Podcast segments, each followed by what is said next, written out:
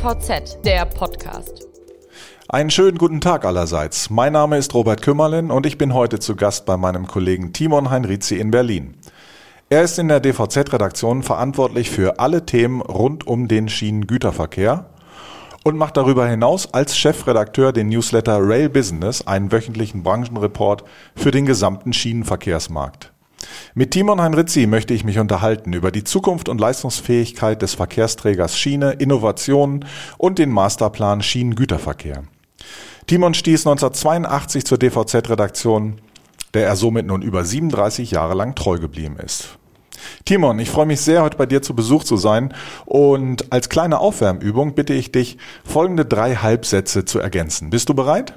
Ja, Robert, vielen Dank. Herzlich willkommen in meinem Berliner Büro. Schieß mal los. Okay, Eisenbahn und Logistik sind zwei Dinge, die sich sehr gut ergänzen könnten, wenn die Voraussetzungen dafür geschaffen wären. Die Bedeutung des Schienengüterverkehrs hat in den vergangenen Jahren zugenommen, weil es insbesondere darum geht, die, das Klima zu schützen und den Stau auf der Straße abzubauen bzw. überhaupt gar nicht erst entstehen zu lassen. Der Masterplan Schienengüterverkehr ist ein Zeichen der Politik, dass sie die Rahmenbedingungen dafür schaffen will, dass diese Ziele umgesetzt werden können. Gut. Ich glaube, dadurch ist schon mal ein bisschen deutlich geworden, welche Position du so ansatzweise vertrittst. Gehen wir mal ein bisschen näher rein. Kritik an dem Verkehrsträger wird ja von vielen Seiten geübt und auch schon seit einiger Zeit. So heißt es, der Bahnverkehr sei unzuverlässig, unflexibel, zu teuer, zu langsam. Nun wünscht sich das Bundesverkehrsministerium in der Transportwirtschaft mehr Begeisterung für die Schiene. Ist das Träumerei? Es ist keine Träumerei. Allerdings ist ähm, Begeisterung für die Schiene nicht das Kriterium, unter dem die verladende Wirtschaft Transportträger aussucht. Die verladende Wirtschaft sucht Transportträger nach der Eignung aus und da hat die Schiene nicht immer die besten Chancen. Nun nimmt das der Masterplan ja auch durchaus auf, indem er nämlich eine dauerhafte nachweisliche Verbesserung der Wettbewerbs- und Logistikfähigkeit des Schienengüterverkehrs anstrebt. Das dürfte ja das sein, ähm, das, an dem die Transportwirtschaft auch ein Interesse hat. Und in dem Zusammenhang sind die Aspekte Zuverlässigkeit, Qualität und Preise des Transportmittels Schiene genannt. Wie groß sind denn eigentlich die Probleme, die der Verkehrsträger in diesen Punkten hat? Vielleicht kannst du das mal versuchen, so ansatzweise zu umreißen. Also die Probleme Zuverlässigkeit und Qualität sind enorme Probleme im Schienengüterverkehr. Insbesondere das, wie gesagt, Zuverlässigkeit und Qualität, das gehört ja zusammen.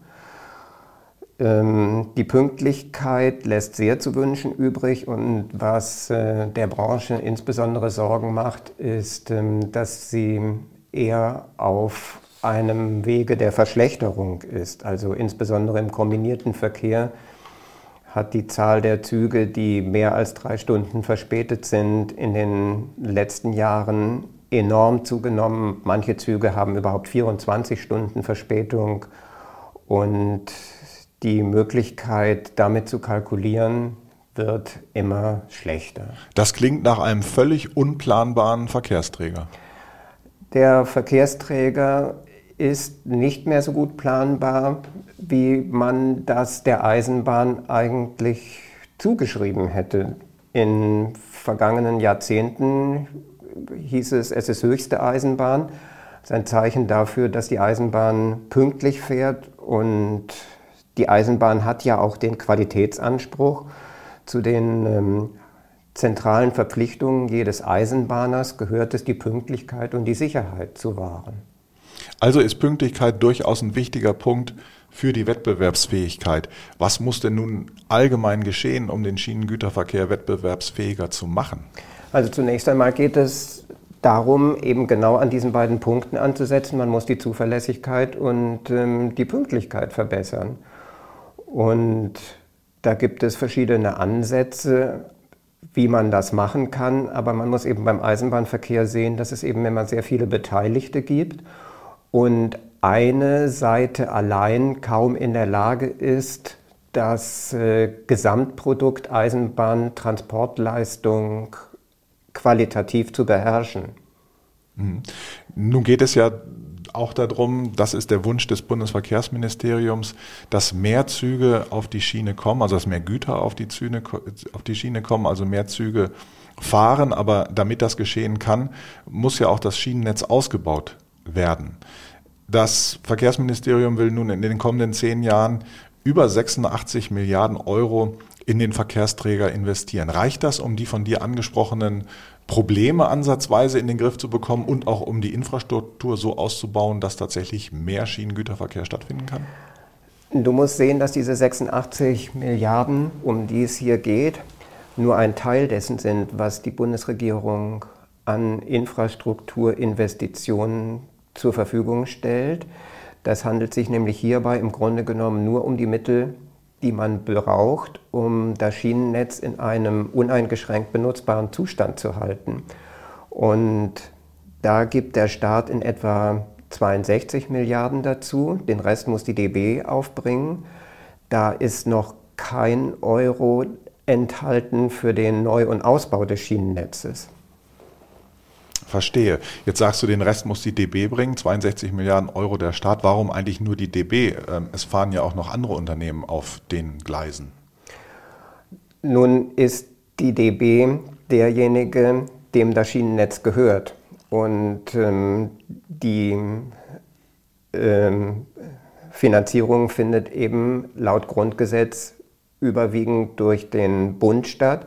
Aber die DB leistet eben auch, weil es ja ihr Schienennetz ist, äh, Beiträge dazu, dieses Schienennetz in einem einwandfrei nutzbaren Zustand zu halten.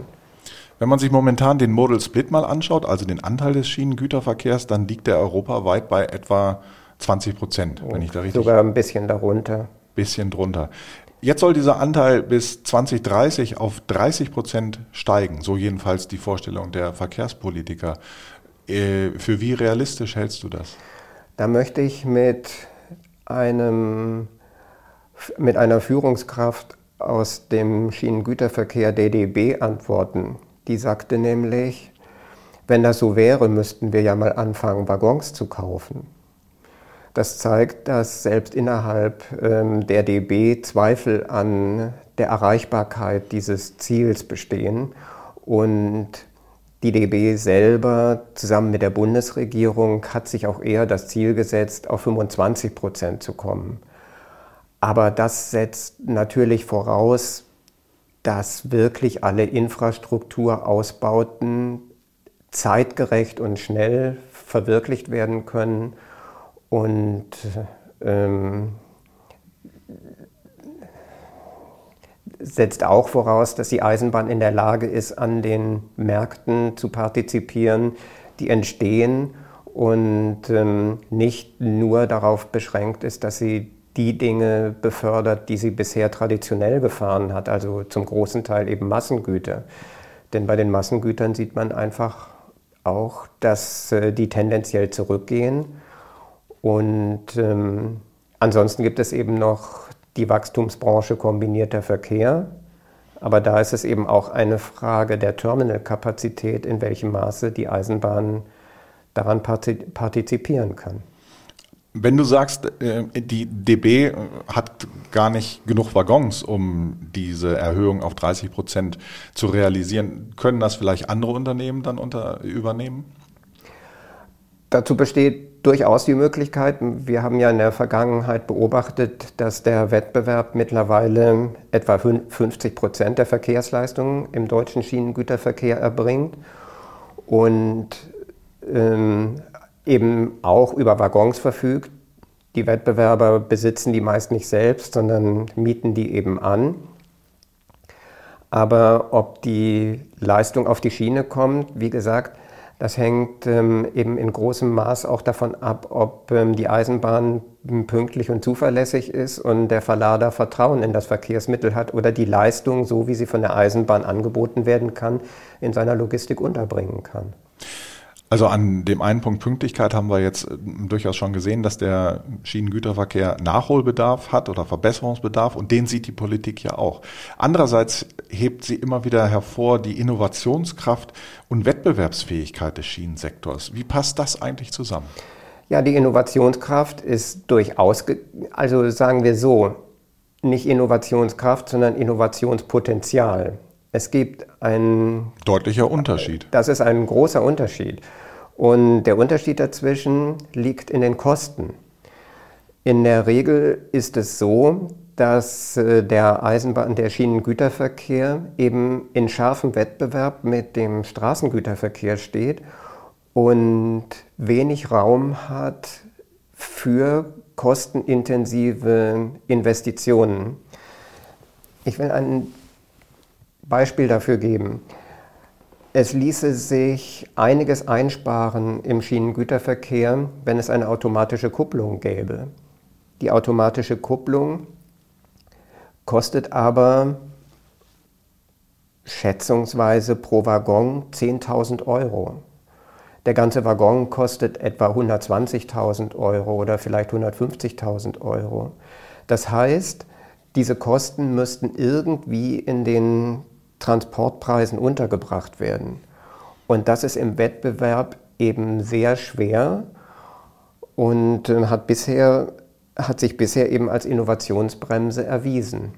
Was könnte denn so eine automatische Kupplung überhaupt dazu beitragen, dass der Schienengüterverkehr attraktiver wäre? Bezieht sich das auf Rangierbetrieb? Würde das da Verbesserungen bringen, die in irgendeiner Weise kostenseitig sich vielleicht positiv zu Buche schlagen würden? Ja, das bringt deswegen eine ganze Menge. Du musst dir ja vorstellen, dass normalerweise ein Güterzug zusammengesetzt werden muss aus ähm, Wagengruppen oder Einzelwagen und jede Wagengruppe oder jeder Einzelwagen muss mit, den anderen, muss mit dem anderen Wagen verbunden werden. Dazu gibt es eben in, auf den Rangierbahnhöfen ähm, Personal, was dann eben die Luftschläuche, die Bremsschläuche ähm, und die Kupplung miteinander verbindet. Das ist äh, eine Schwerarbeit und das dauert lange. Und du kennst es ja vielleicht vom, vom ähm, ICE-Verkehr dem bekannten Bahnhof Hamm, ähm, bei dem die Züge getrennt und wieder zusammengefügt werden, die Zugeinheiten, die zwischen Berlin und dem Ruhrgebiet hin und her fahren. Das ist eine Sache von Sekunden, mhm. wenn es eine automatische Kupplung mhm. gibt. Und ähm, vor allen Dingen sind dann auch alle Leitungen gleich miteinander verbunden. Und die Kupplung bietet noch mehr Potenzial, was die Bremse angeht und die ähm, Überprüfung der Sicherheit des Zuges, ob der Zug abfahrbereit ist. Hm. Welche Innovationen gibt es denn darüber hinaus noch, außer der automatischen Kupplung, die relevant sind für die Zukunft des Schienengüterverkehrs? Es gibt ähm, den, den äh, innovativen Güterwagen, der ähm, verschiedene Eigenschaften hat der leichter ist, ähm, der leise ist, der logistikfähig ist, ähm, der geringe Lebenszykluskosten hat und ähm, diese Vorteile miteinander vereint. Aber ein solcher Wagen kostet eben auch Geld und die, es gibt einen erheblichen Bestand an Waggons also die DB spricht immer davon, sie wollte 60.000 Wagen ähm, ausrüsten. Dann kommen ja nochmal die Waggons der ähm, Eisenbahnunternehmen dazu, die sich ja hauptsächlich auf Privatgüterwagen stützen. Und ähm, das ist alles ähm, vorhandenes Wagenmaterial und das erfüllt diese Zukunft. Es ist eben noch nicht innovativ mhm. oder nur in kleinen Teilen innovativ. Wenn du sagst logistikfähiger Wagen oder Waggon, was macht denn einen logistikfähigen Wagen aus im Vergleich zu einem herkömmlichen Wagen? Der Wagen verfügt über Sensorik und Telematik. Also der Wagen kann beispielsweise Zustände übermitteln, ob er leer oder beladen ist. Ähm, der Wagen, ähm, der Wagen würde melden, ähm, ob die Türen geöffnet worden sind oder nicht. Der Wagen würde unter Umständen melden, ob, wenn es sich um Kesselwagen handelt, beispielsweise, ob der Druck darin über die Maßen angestiegen ist. Wenn es ein, kann Temperaturen übermitteln, er kann, die, kann seine Position übermitteln.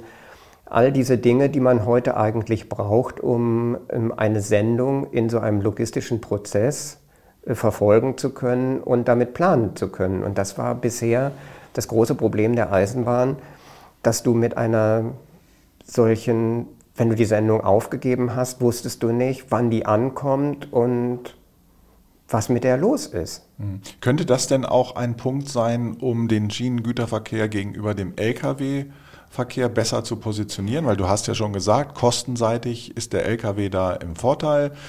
Die Schiene hm, ja, kann da nur schwierig mithalten, aber wären solche Waggons. Das wäre auf jeden das ist, für den, das ist für die verladene Wirtschaft einer der zentralen Punkte. Und soweit ich Meinungsbeiträge aus der verladenen Wirtschaft richtig verstanden habe, wird das zunehmend eine Existenzfrage der Eisenbahn. Aber die Eisenbahnen sind generell gut unterwegs was die Ausrüstung der Wagen mit dieser Telematik und Sensorik angeht. So wird die DB ähm, die in diesen Tagen ähm, vorstellen, dass sie bereits die Hälfte ihres Wagenparks ausgerüstet hat mit solchen ähm, Sensoreinheiten und Telematikeinheiten. Wie stark ist denn in der Wirtschaft die Bereitschaft vorhanden, nach deiner Einschätzung, neue Logistikketten zu schaffen, die dann möglicherweise solches rollendes Material einsetzen und den Schienenverkehr dadurch stärker einbeziehen? Die, das Interesse der Wirtschaft an einer solchen Lösung ist riesig. Die Wirtschaft legt keinen Wert darauf, mit einem bestimmten Verkehrsmittel zu fahren. Die Wirtschaft legt Wert darauf, dass sie einen geringen ökologischen Fußabdruck hat und dass die Logistikleistung äh, preiswert ist. Und dann ist der Wirtschaft völlig egal, mit welchem Transportmittel das gemacht wird. Nehmen wir mal an, der Straßengüterverkehr käme in die Situation, dass er einen vergleichbar guten ökologischen Fußabdruck hat wie die Schiene. Dann interessiert sich keiner mehr für die Schiene. Ist das so? Ja, weil es geht, im Let es geht letzten Endes darum, diese Qualitäten zu erfüllen. Du musst mhm. zuverlässig sein, du musst preiswert sein, du musst einen geringen ökologischen Fußabdruck haben. Mhm. Und diese Anforderungen, wer diese Anforderungen erfüllt, der hat das Geschäft. Ich muss aber auch flexibel sein. Und das ist so ein Punkt, der dem LKW immer zugute geschrieben wird. Er ist wesentlich flexibler. Er kommt bis ans Ziel. Im Schienengüterverkehr hast du immer die Notwendigkeit, Ladung umschlagen zu müssen, Transportmittel umschlagen zu müssen. Also ist am Ende nicht der Lkw wegen seiner Flexibilität doch immer im Vorteil? Du hast absolut recht. Und wie kommt man dann aus dem Dilemma raus? Wie Durch den kombinierten Verkehr. Ah, okay. Aber auch beim kombinierten Verkehr gibt es das Problem der Stauungen in den Städten, des Hereinkommens und des Herausfahrens aus den Städten. Hier könnte die Eisenbahn, wenn sie citynahe Terminals hat und nahe an die, ähm, an die ähm, Verteilstellen heranfahren kann, könnte die Eisenbahn einen Vorteil haben. Mhm. Aber Eisenbahn muss man unter Umständen auch vollkommen neu denken. Möglicherweise ist der Waggon, so wie wir ihn heute kennen, ähm, nicht das Mittel, mit dem die Eisenbahn in die Zukunft fahren kann. Ah, sondern? Was kann man sich denn sonst noch vorstellen? Man kann sich sehr gut vorstellen, dass man beispielsweise die Sattelauflieger ganz viel Ware und Transporte läuft ja heute in Sattelaufliegern, dass die Sattelauflieger einfach nur vorne und hinten auf Laufwerke, auf Eisenbahnlaufwerke geschoben werden und dadurch ein Zug entsteht. Mhm. Ein Zug, der keine Waggons mehr hat, sondern bei dem quasi wie beim Platooning ein Zug erstellt wird, bei dem diese ganzen Sattelauflieger nur vorne und hinten jeweils auf einem Eisenbahnfahrgestell ruhen und dann als kompletter Trailerzug in ein stadtnahes Terminal gefahren werden. Und dort wird der Zug aufgelöst und ohne großen Aufwand und die Trailer können mit vielleicht sogar Elektromobilität ähm, in die Stadt gefahren werden. Das wäre wirklich, das wäre wirklich Zukunft. Wäre das dann auch ein Ansatzpunkt, um auf der Schiene eben Metropolen stärker zu versorgen? Absolut. Weil äh, Absolut. Ich habe mal gehört, es gäbe einen runden Tisch äh, im Verkehrsministerium, der sich mit der, mit der, Frage beschäftigt, äh, wie kann Schienengüterverkehr in die urbane Versorgung einbezogen werden. Geht es da um solche Fragen? Da geht es ganz genau um solche Fragen. Wie kommt man, wie kommt man in die Städte herein, umfährt den Stau? Musst dir vorstellen, wenn du Samstagnachmittag aus Berlin rausfahren möchtest, einfach nur an den Stadtrand, brauchst du alleine eine Stunde, um an den Stadtrand zu fahren. Und das ist werktags sogar noch schlimmer. Und ähm, wenn du auf der Schiene ein Slot hast, da sind wir wieder beim Thema Infrastruktur, wenn du auf der Schiene einen Slot hast und kannst mit dem Zug bequem beispielsweise ins Zentrum der Stadt reinfahren, hast dort ein innerstädtisches Terminal, und kannst von da aus dann die Lebensmittelmärkte bedienen oder was auch immer, dann hast du gewonnen. Hm. Wann ist denn damit mal zu rechnen, dass aus diesem Arbeitskreis konkrete Vorschläge gemacht werden? Also ich würde sagen, da muss man jederzeit damit rechnen. Die Frage ist eben, wie schnell das dann auch von den Beteiligten umgesetzt wird. Denn Lösungen, bestehende Lösungen haben immer eine gewisse Behaar ein be bestimmtes Beharrungsvermögen und äh, diese Technik, von der ich äh, hier gerade gesprochen habe, also diese bimodale, dieser bimodale Verkehr, der erfordert auch noch, dass diese Drehgestelle in Deutschland serienmäßig zugelassen werden. Das sind sie noch nicht. Und ähm, sobald das geschieht und jemand diese Lösung vorantreibt, zum Beispiel ein großer Lebensmittellogistiker oder so, kann das, kann das starten. Mhm. Und ähm, ich nehme an, dann wird es auch starten. Mhm. Was man auch immer wieder hören kann, ist, dass es einen sogenannten Güterstruktur- und Logistikeffekt gibt. Der mag vielleicht auch damit zusammenhängen mit solchen Sachen wie ähm, Anlieferung an Metropolen. Ähm, es sollen nämlich kleinteiligere Güter verbunden mit geringerer Transportbündelung und damit stärkerer räumlicher Differenzierung äh, überdurchschnittlich steigen. Also wenn man sich einfach mal so die, die Güterstruktur anschaut. Da stellt sich dann die Frage, hat die Schiene überhaupt noch das Potenzial, an das Güteraufkommen der Zukunft heranzukommen? Der zentrale Punkt ist die Verlässlichkeit. Der zentrale Punkt ist, ähm, dass die Schiene schnelle Lösungen findet, wie sie diese Transporte bewältigen kann. Und ein erheblicher Vorteil wäre es zudem, wenn es dann gelänge, noch eine automatische Umschlagtechnik zu entwickeln, sodass diese Behälter oder was immer da dann angeliefert wird, dass dies dann automatisch vom, von der Schiene auf andere Zustellfahrzeuge umgesetzt werden kann und äh, dann eben in die Verteilung geht. Aber dann besteht durchaus die Möglichkeit und in dieser Richtung muss was passieren. Sonst ähm, werden wir die von dir vorher genannten 30 Prozent auf gar keinen Fall erreichen. Ähm, diese 30 Prozent, die beziehen sich ja zudem auch noch auf ähm, die Verkehrsleistung in Tonnenkilometern.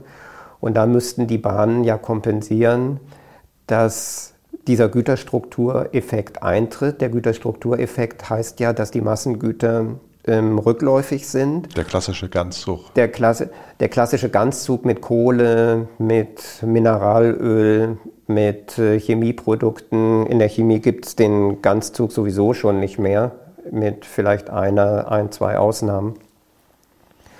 Und ähm, diese Dinge werden alle zurückgehen und deswegen wird es doppelt schwer für die Eisenbahn, diese 30 Prozent ähm, zu erreichen. Wie sieht es denn mit den Verlademöglichkeiten heutzutage ähm, aus? Sehr schwach.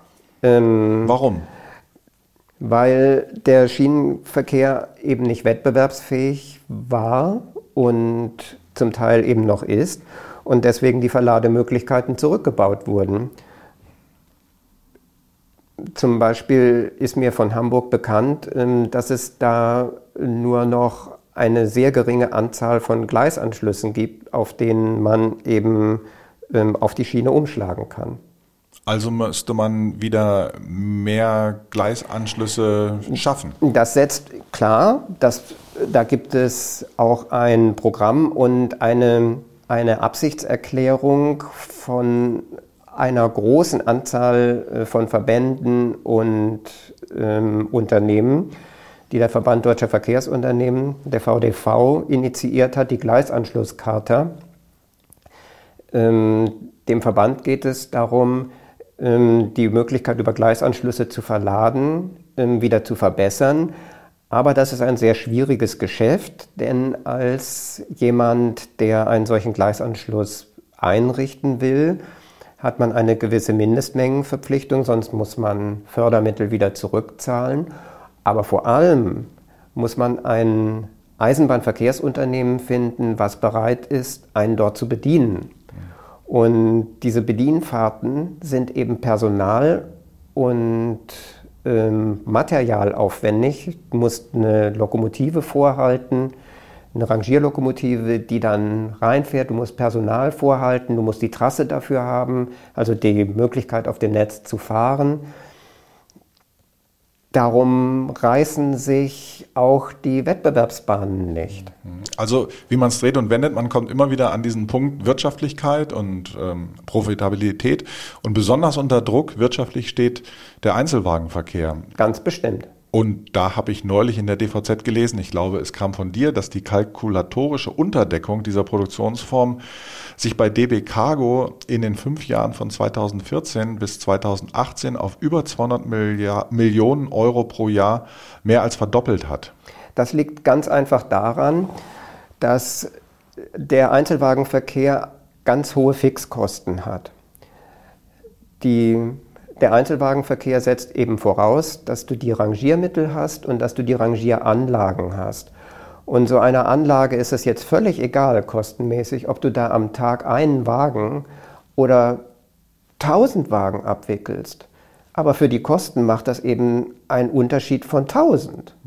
Und ähm, die DB hat ja nun auch in den letzten Jahren viel Aufkommen verloren, zum Teil die DB ist ja in Deutschland der bei weitem größte Anbieter von Einzelwagenverkehr. Es gibt auch noch die eine oder andere Wettbewerbsbahn, die auch in Grenzen Einzelwagen transportiert. Aber das lässt sich mit dem DB-System in gar keiner Weise vergleichen. Und nun brechen die Einzelwagen, bricht das Einzelwagenaufkommen weg, aber die Kosten für die Rangierbahnhöfe und die Kosten für die Rangiermittel und die Kosten für das Personal sind da. Und äh, das ist der Grund, warum diese Kosten eben immer weiter zunehmen. Kalkulatorisch deswegen, weil es mittlerweile ja mal eine Sonderabschreibung gegeben hat. Die Erwartungen in den Güterverkehr waren nicht mehr die, die man vor Jahren noch hatte. Das setzte nach diesen neuen Bilanzierungsregeln IFRS voraus, dass man nun eben Abschreibungen tätigte die hat man getätigt und ähm, deswegen sind die Kosten in dieser Höhe wahrscheinlich nicht vorhanden, aber man muss sagen, Einzelwagenverkehr macht immer noch so etwa 30 bis 40 Prozent des Gesamtverkehrs der DB aus und entsprechend belastet er dann eben auch das DB-Ergebnis. Lässt sich denn der Einzelwagenverkehr wirtschaftlich attraktiver gestalten? Ja, und zwar durch Innovation. Wenn es wenn es gelingt, den Einzelwagen die, das Innovationspotenzial auszuschöpfen, automatische Kupplung, Logistikfähigkeit, aber unter Umständen auch selbst angetriebene Güterwagen, mhm. dann besteht durchaus die Möglichkeit, das Geschäft rentabler zu machen oder überhaupt rentabel zu fahren. Aber man muss sich letzten Endes überlegen, ob man überhaupt nicht neu denken will oder muss. Ich sprach diese bimodale Technik an und ähm, ich denke, diese bimodale Technik oder überhaupt eine Annäherung der Eisenbahn an den Straßenverkehr, weil der Straßenverkehr ja die Mengen hat. Die Eisenbahn muss einfach finden, muss einfach einen Weg finden, diese Mengen auf die Schienen zu verlagern. Das ist ja auch immer das Credo der Politik. Und hierfür sind unter Umständen andere Techniken erforderlich als dass man wie vor 175 Jahren oder 183 Jahren ähm, versucht, dieses mit dem Einzelwagen zu bewältigen. Und das ist aus deiner Sicht nicht der richtige Weg? Man, der Einzelwagen hat noch eine so starke Marktdurchdringung, auch in der Industrie, die ja auch ihre Anlagen zum Teil darauf abgestellt hat, dass du nicht von heute auf morgen den Einzelwagenverkehr abschalten kannst. Mhm. Dazu gibt es einfach noch viel zu viele Wagen. Mhm. Aber du musst langsam zur Erschließung der neuen Märkte auch auf die innovativen Technologien umsteigen. Mhm. Gut, du sprachst die Mengen an. Wenn man jetzt mehr Verkehre und mehr Mengen auf die Schiene bringen will, dann muss natürlich auch entsprechende Kapazität vorhanden sein. Und die Trassenverfügbarkeit für den Schienengüterverkehr ist knapp auch weil die Nachfrage des Personenverkehrs eben so groß ist und Güterzüge müssen daher nachts fahren oder Umwege in Kauf nehmen und das sind keine guten Bedingungen im Wettbewerb mit dem Lkw. Ein Ansatz daher äh, ist, Systemtrassen festzulegen, also Zeitfenster, die für den Güterverkehr freigehalten werden. Ist das eine Lösung oder kann das eine Lösung sein, um die Kapazitätsprobleme des Güterverkehrs in den Griff zu bekommen? Das kann eine Lösung sein, aber mein Vertrauen in diese Systemtrassen ist gering. Warum? Weil die Systemtrassen nicht wirklich abbilden können, welche Mengen denn zukünftig auf den Güterverkehr, auf den Schienengüterverkehr eventuell zukommen. Und ich sage dir, ähm, solche Verkehrsanfragen an die Schiene sterben leise. Das bekommt keiner mit. Wenn der Infrastrukturbetreiber dir sagt, ja, du kannst schon auf die Schiene, aber du musst über Klein Hutzelfingen, Hintertupfingen und Bad Weißnich fahren, dann und du hast eine Transportzeit von 37 Stunden für die 300 Kilometer, dann wirst du sagen, vielen Dank für das Angebot, ich überlege es mir nochmal. Und fahre am Ende dann doch? Überhaupt nicht mit der Schiene, denn... Mit dem Binnenschiff? Mit dem Binnenschiff vielleicht, wenn genügend Wasser da ist. Und, aber natürlich, das Binnenschiff, das ähm, hat ähm, großes Potenzial und ist eigentlich bei den Transportkosten sozusagen der Preisführer. Hm. Aber nochmal zu dem Kapazitätsproblem zurück. Was, was, müsste denn aus deiner Sicht geschehen, um mehr Kapazität tatsächlich auf der äh, Schiene zu schaffen? Ein wesentlicher Punkt wäre schon einmal du kennst es vielleicht von den Autobahnen. Wenn die Autobahn richtig voll ist und du hast eine intelligente Verkehrssteuerung ähm, an dieser Autobahn, dann wirst du feststellen, dass äh, über jeder Fahrspur 80 steht. Die Harmonisierung der Geschwindigkeiten wäre ein absolut probates Mittel, um die Durchlassung, um die Kapazität einer Strecke zu erhöhen. Das ist aber politisch nicht gewünscht. Man möchte einen Taktverkehr im Regionalverkehr haben und weicht nicht davon ab, dass ähm, die S-Bahn alle 20 Minuten auf Minute 18 fährt.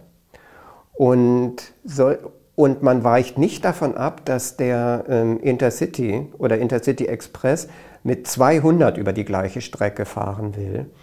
Das bedeutet, du musst entweder genügend Ausweichmöglichkeiten auch in den Bahnhöfen haben, in welchen dann die langsameren Züge warten können, dass der schnelle vorbeikommt, oder aber du musst eine Strecke haben, die entweder das Überholen während der Fahrt ermöglicht, wie auf der Autobahn.